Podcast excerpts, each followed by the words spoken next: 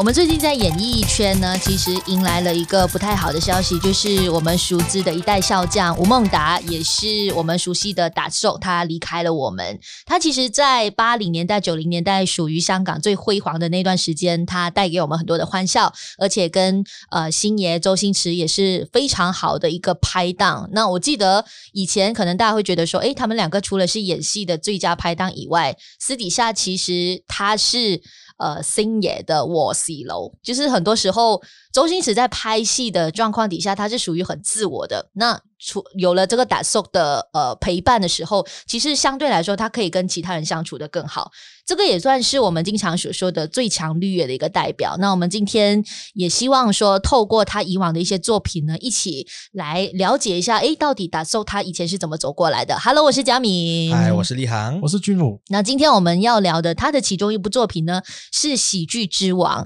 其实我觉得这一部电影，如果是让我来选择的话，我会稍微觉得说，它是属于在呃达叔跟星爷合作的中间，就是它不算是特别好的一个作品，嗯、但是也不会太糟。因为我觉得稍微比较糟糕的，可能自己的印象啦，会是《修朗做考》，我没有很喜欢他在内部跟星爷的搭配。我倒不这么认为。为什么？因为因为我我觉得《少林足球》是我时那个时代就是可能看的早几早期几部呃就是。吴孟达的电影嘛，嗯，那我我自己觉得他在里面的表演其实是很厉害的，嗯，因为可能呃他在里面搞笑的成分没有这么多，但是我觉得他的整个表演的程度，尤其是像在有几场戏印象深刻，尤其是谢贤，就是谢霆锋爸爸嘛，就是有一场在欺负他的戏，然后他那个表情我到现在都还记得，还有一个他比较经典的台词就是。一个叫什么“拜拜雷龙某”那句我，我我我到现在还印象深刻。我觉得达叔在这部片里面，其实少林足球他的表演是很好的。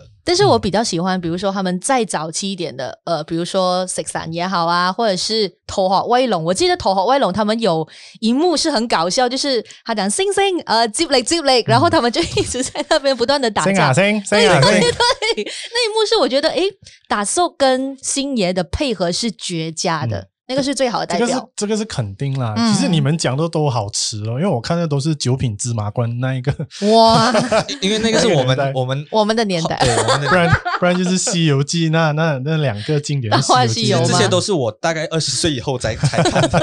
所以没有办法。对啊，如果讲到吴孟达，我觉得其实他跟周星驰是分不开的啦。嗯，这个这个是我觉得大家都公认的。但是我觉得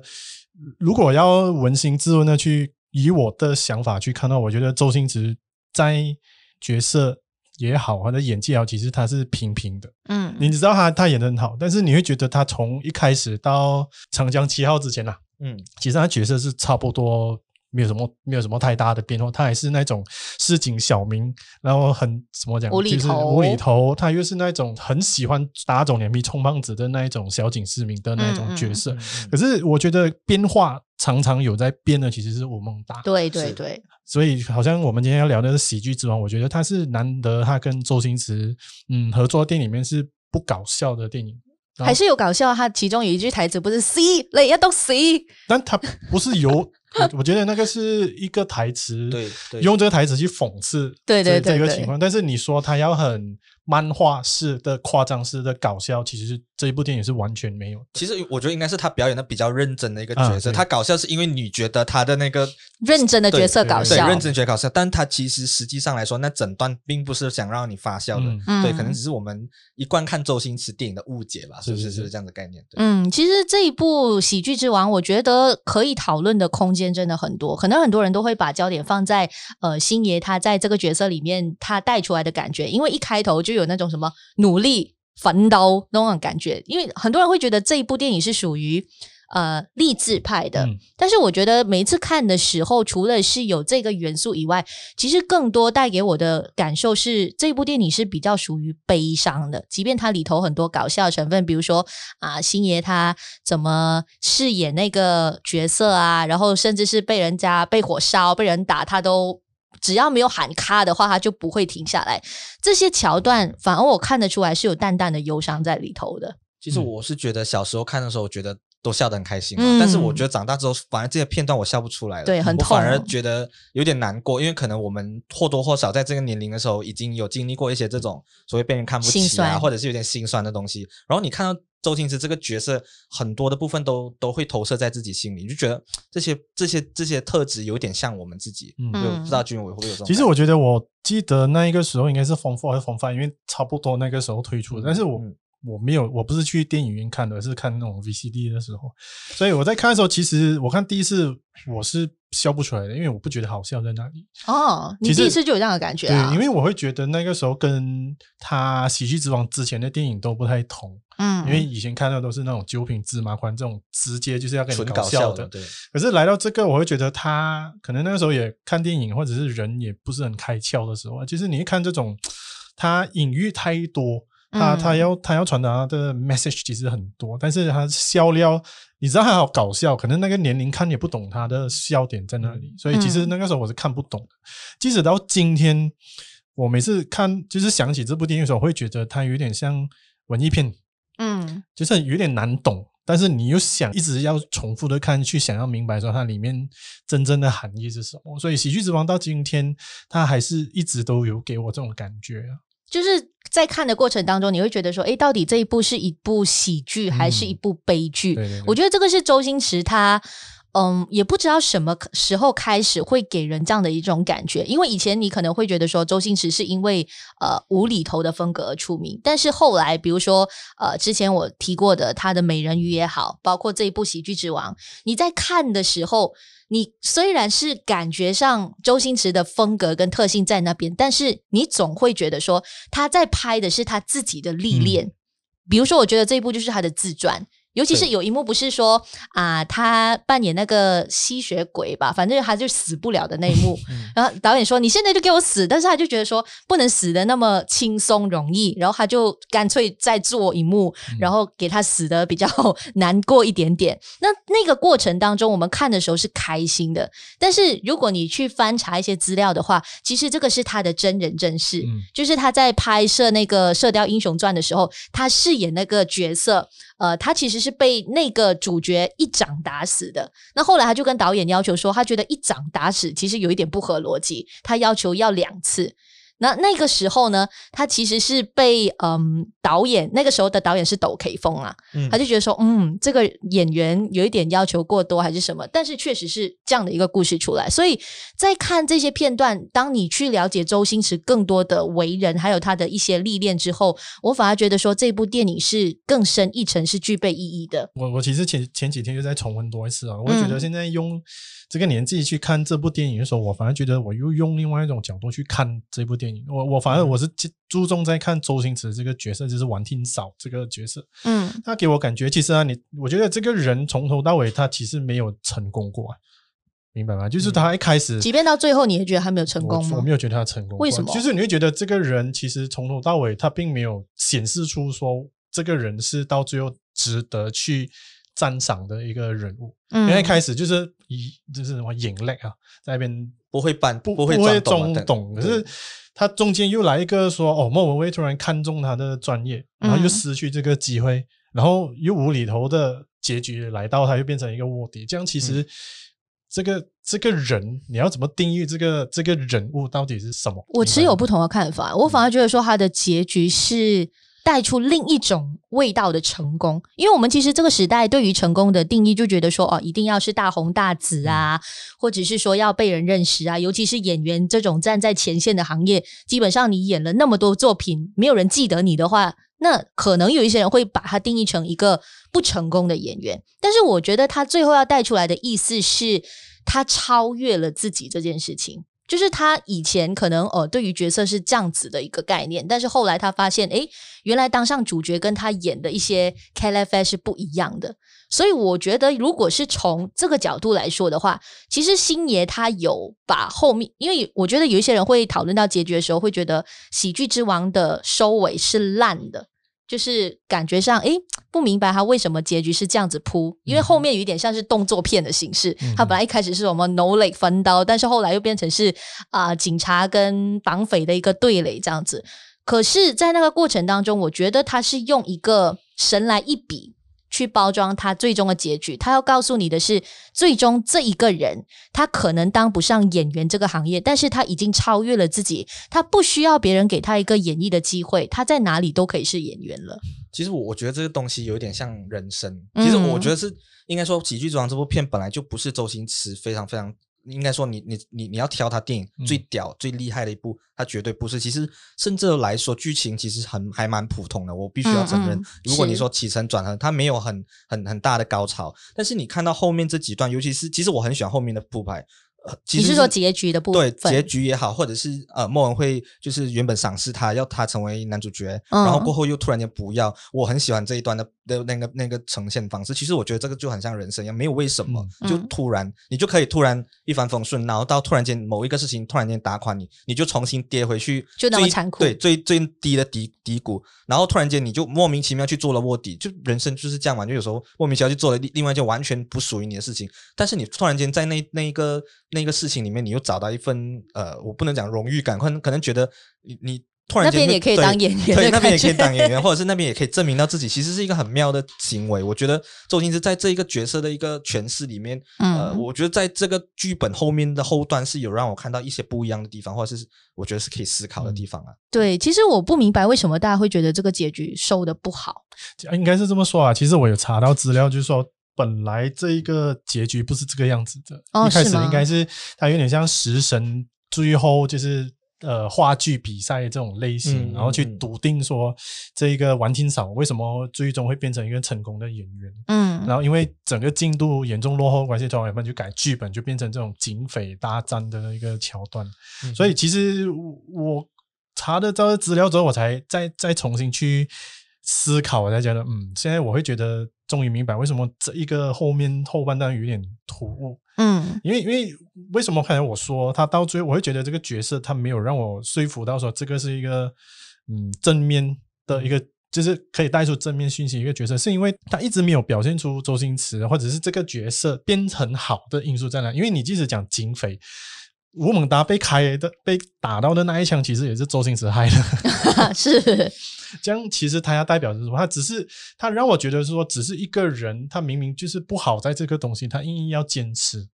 坚持到最后，其实你会觉得，那是这个角色，你明明知道自己不好了，你坚持什么？嗯，明白吗？当然，可能来到我今天这个年纪才会去想这种因素，因为我会觉得可能从一个现实的角度去看，我会觉得说，哦，人生其实没有太多时间给你去浪费啊。当然我，我我也从他这个角色看出所谓的坚持，嗯，然后呃，怎么去用心去对待自己喜欢做的事情，这个是。这个是无可厚非可以看到的一个很直接的讯息，但是如果想深一层，我就会从我这个角度去想这个东西，会觉得这个人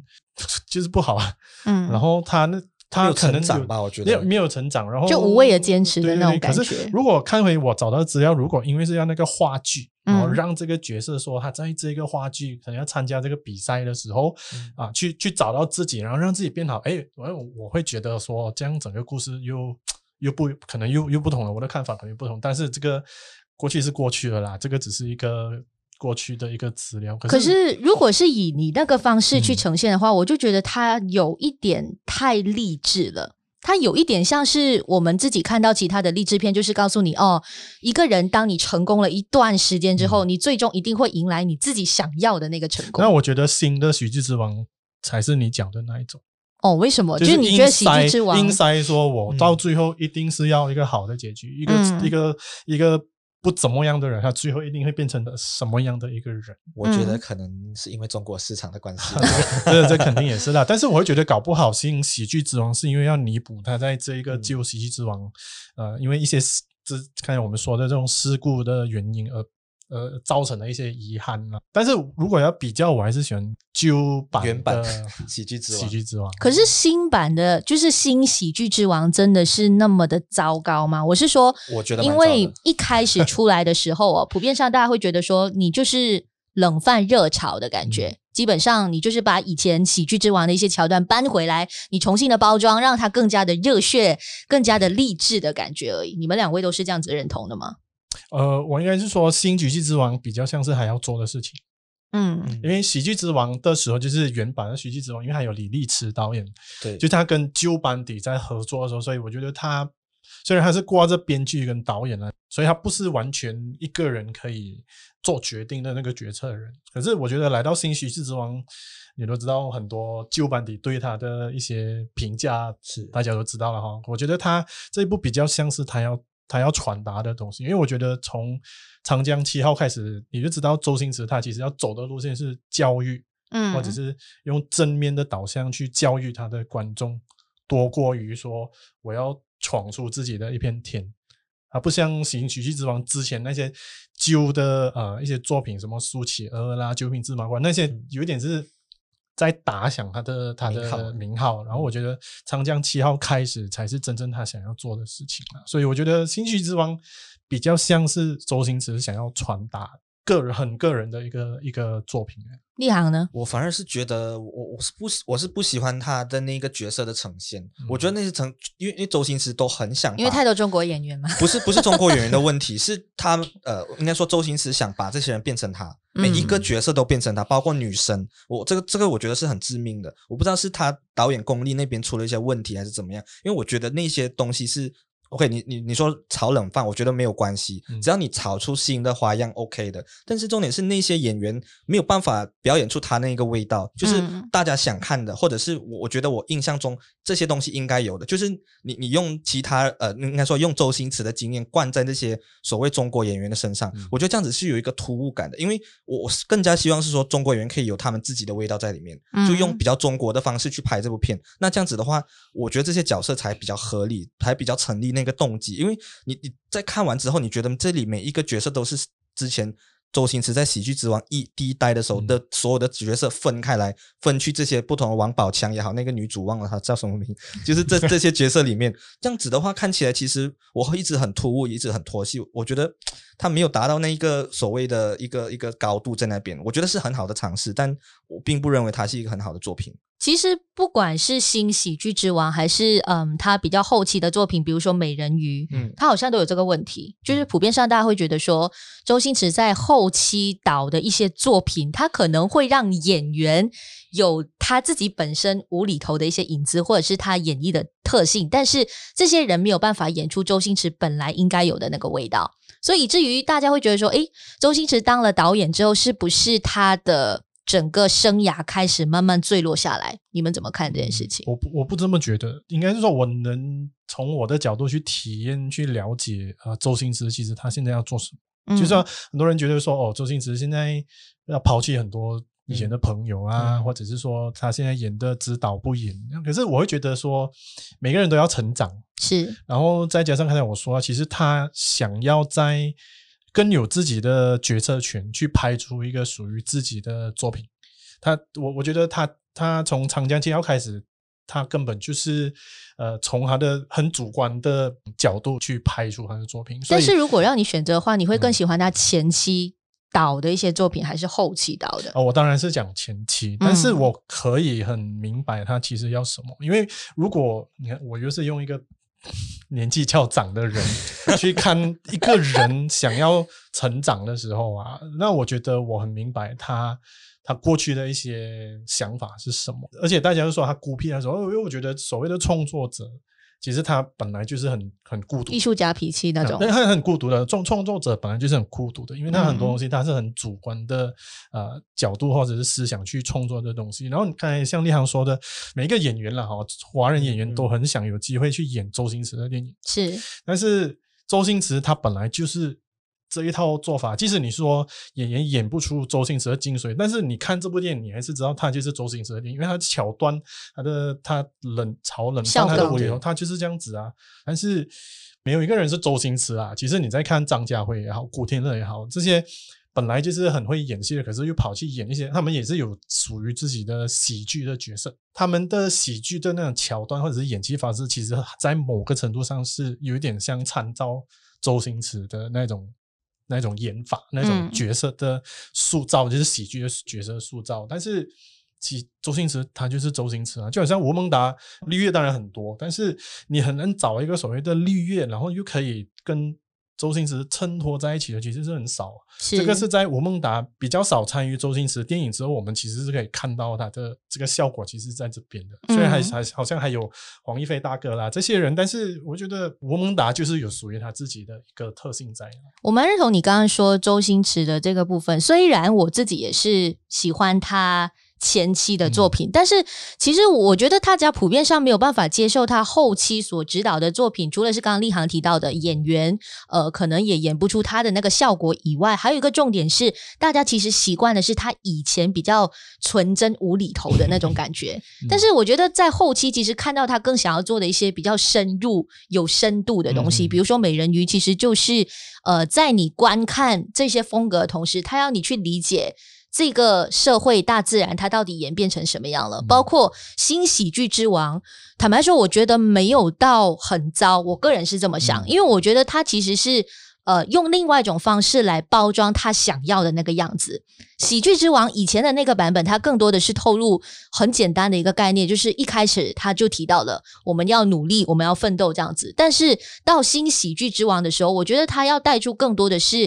嗯，有一点点像是希望这样的感觉。所以对于我来说，两部作品如果是不要对比的话，我觉得其实是。我可以接受的范围，我并没有觉觉得说新喜剧之王就是呃星爷可能是一个被糟蹋，或者是说没有办法成功的一个作品，只是可能大家看待。呃，周星驰的那个心态不一样了，大家还停留在以前。其实我要补充一下，应应应该说，刚刚佳敏问的那个问题是，呃，周星驰是不是在他后期的《长江之七号》之后的作品都开始下播？嗯、我不，我不不这么认为，只是我单纯没有这么喜欢《新喜剧之王》，但是我其实觉得，好像《西游降魔篇》，我觉得是一个很好的电影，那部其实。因为我可能觉得是演员的关系，可能有舒淇，可能有主演文章，然后还有黄呃黄渤吧，对不对？嗯、对。我觉得这些人至少他们的演技是足以撑起这个电影，而且虽然有周星驰影子在里面，但是我看到更多是他们自己的味道在里面，这是我比较看重的。嗯、因为《新喜剧之王》对我来说是太像那个那个周星驰的 IP 了，但他没有跳出那个东西，所以难难。不好看的点在这样子，所以你看《西游降魔篇》整个是很完整的一个立体的功，呃，整个表演，当然包括功夫，在在前在早前一点，我更加喜欢的，我觉得功夫算是他可以排名前三的一个作品，嗯，对，所以也不能讲他走下坡，只是可能是像君文讲的，星爷一直在尝试不同新的。东西，他他他没有。他没有在重复自己的，所以我就说，我一开始就说我其实很了解他，其实要做什么，因为他要突破自己，他不要再重复以前的自己。其实我那天在看《喜剧之王》的时候，我其实突然又有一种一种想法，就是说，我觉得因为这个。原版的喜剧之王跟新的喜剧之王的差别在那里，就是说政治正确这件事情。嗯，你会发现以前喜剧之王那时候好多政治不正确的事情。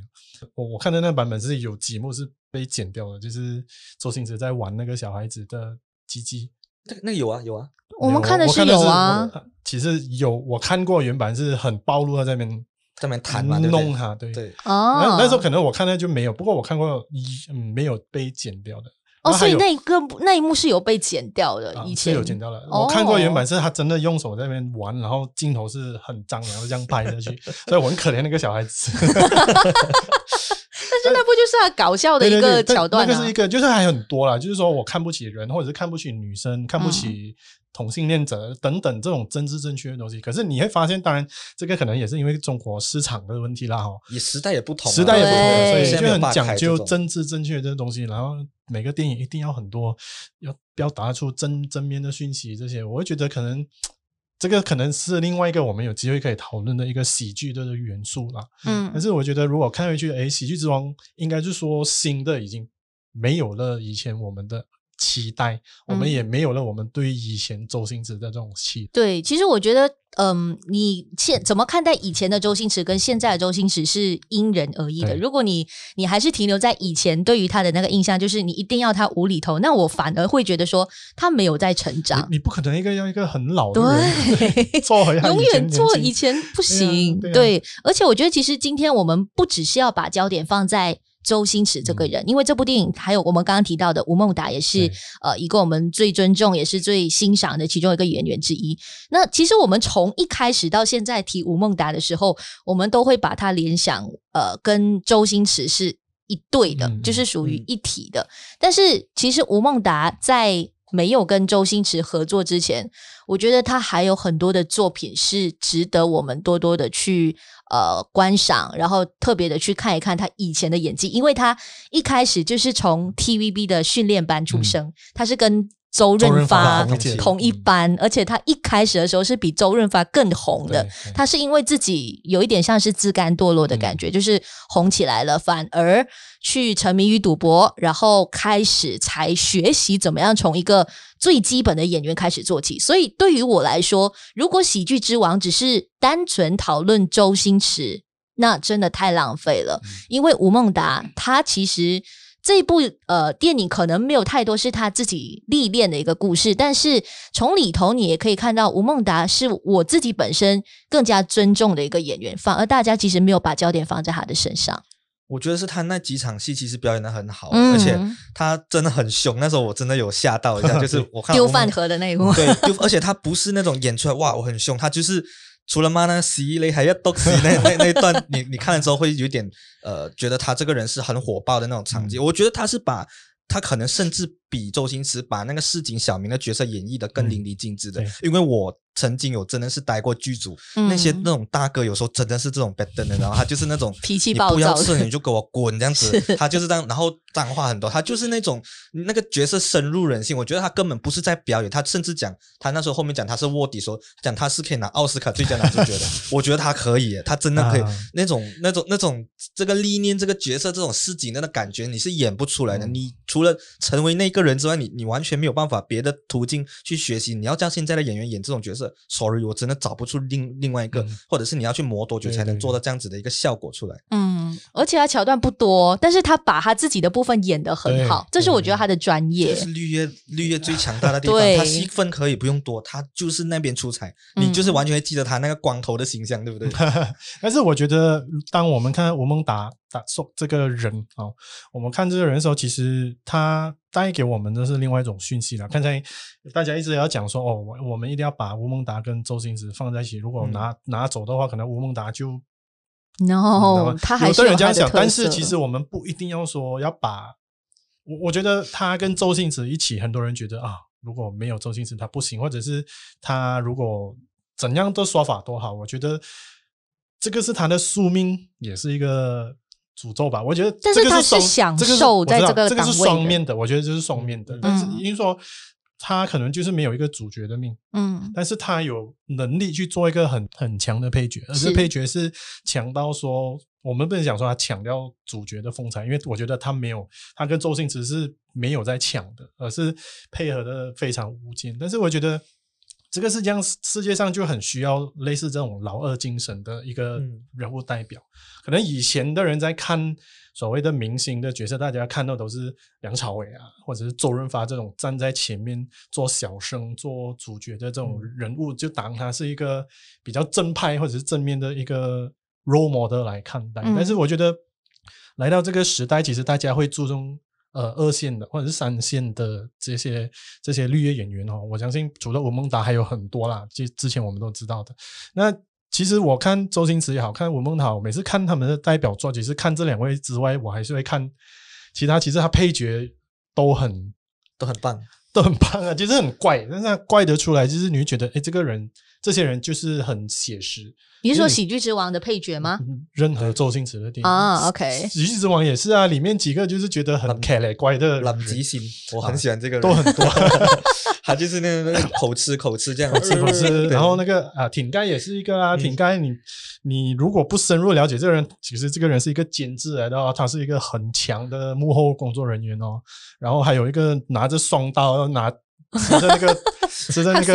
啊，那个 要去拿保护费的那一位，其实这些我我更喜欢这些这些所谓的配角，我觉得这些人才是呃讲这种他们互相去配合，然后制作出一个很很棒的效果，然后才会制造出这个属于周星驰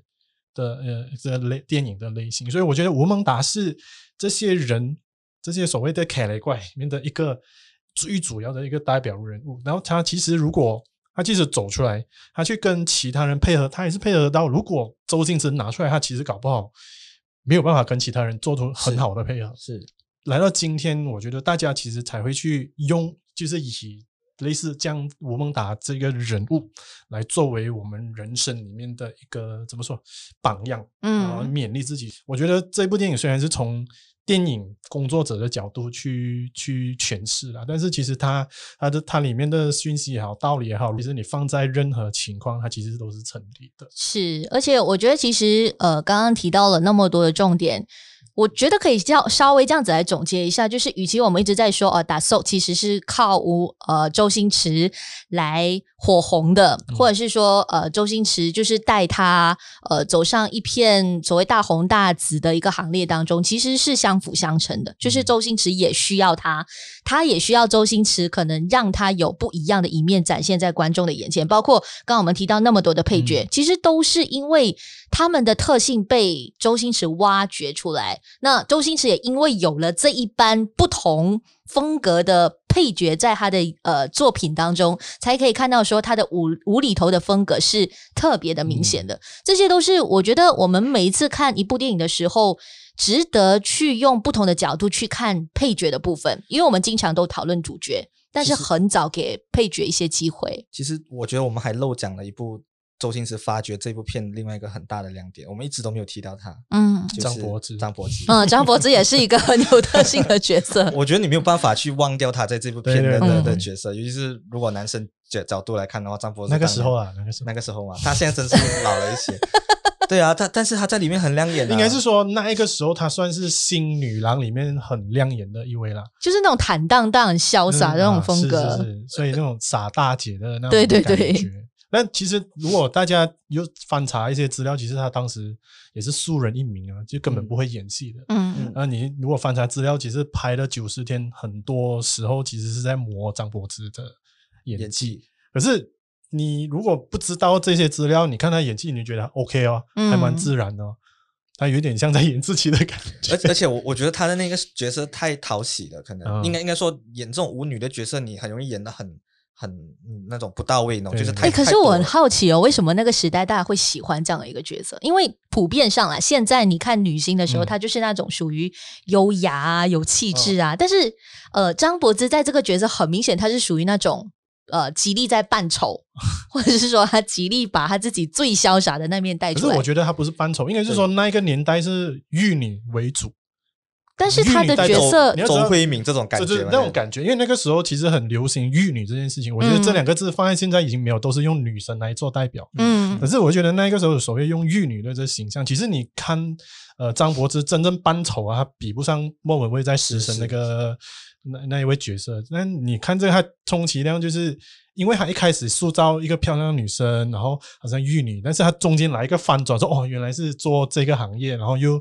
抽烟、抽烟啊，这些之类的，所以诶，我其实大家会对他有印象，是因为他那个反差，就是从本来诶，你以为他是要走玉女的路线，要好好的跟周星驰谈恋爱，然后你知道中间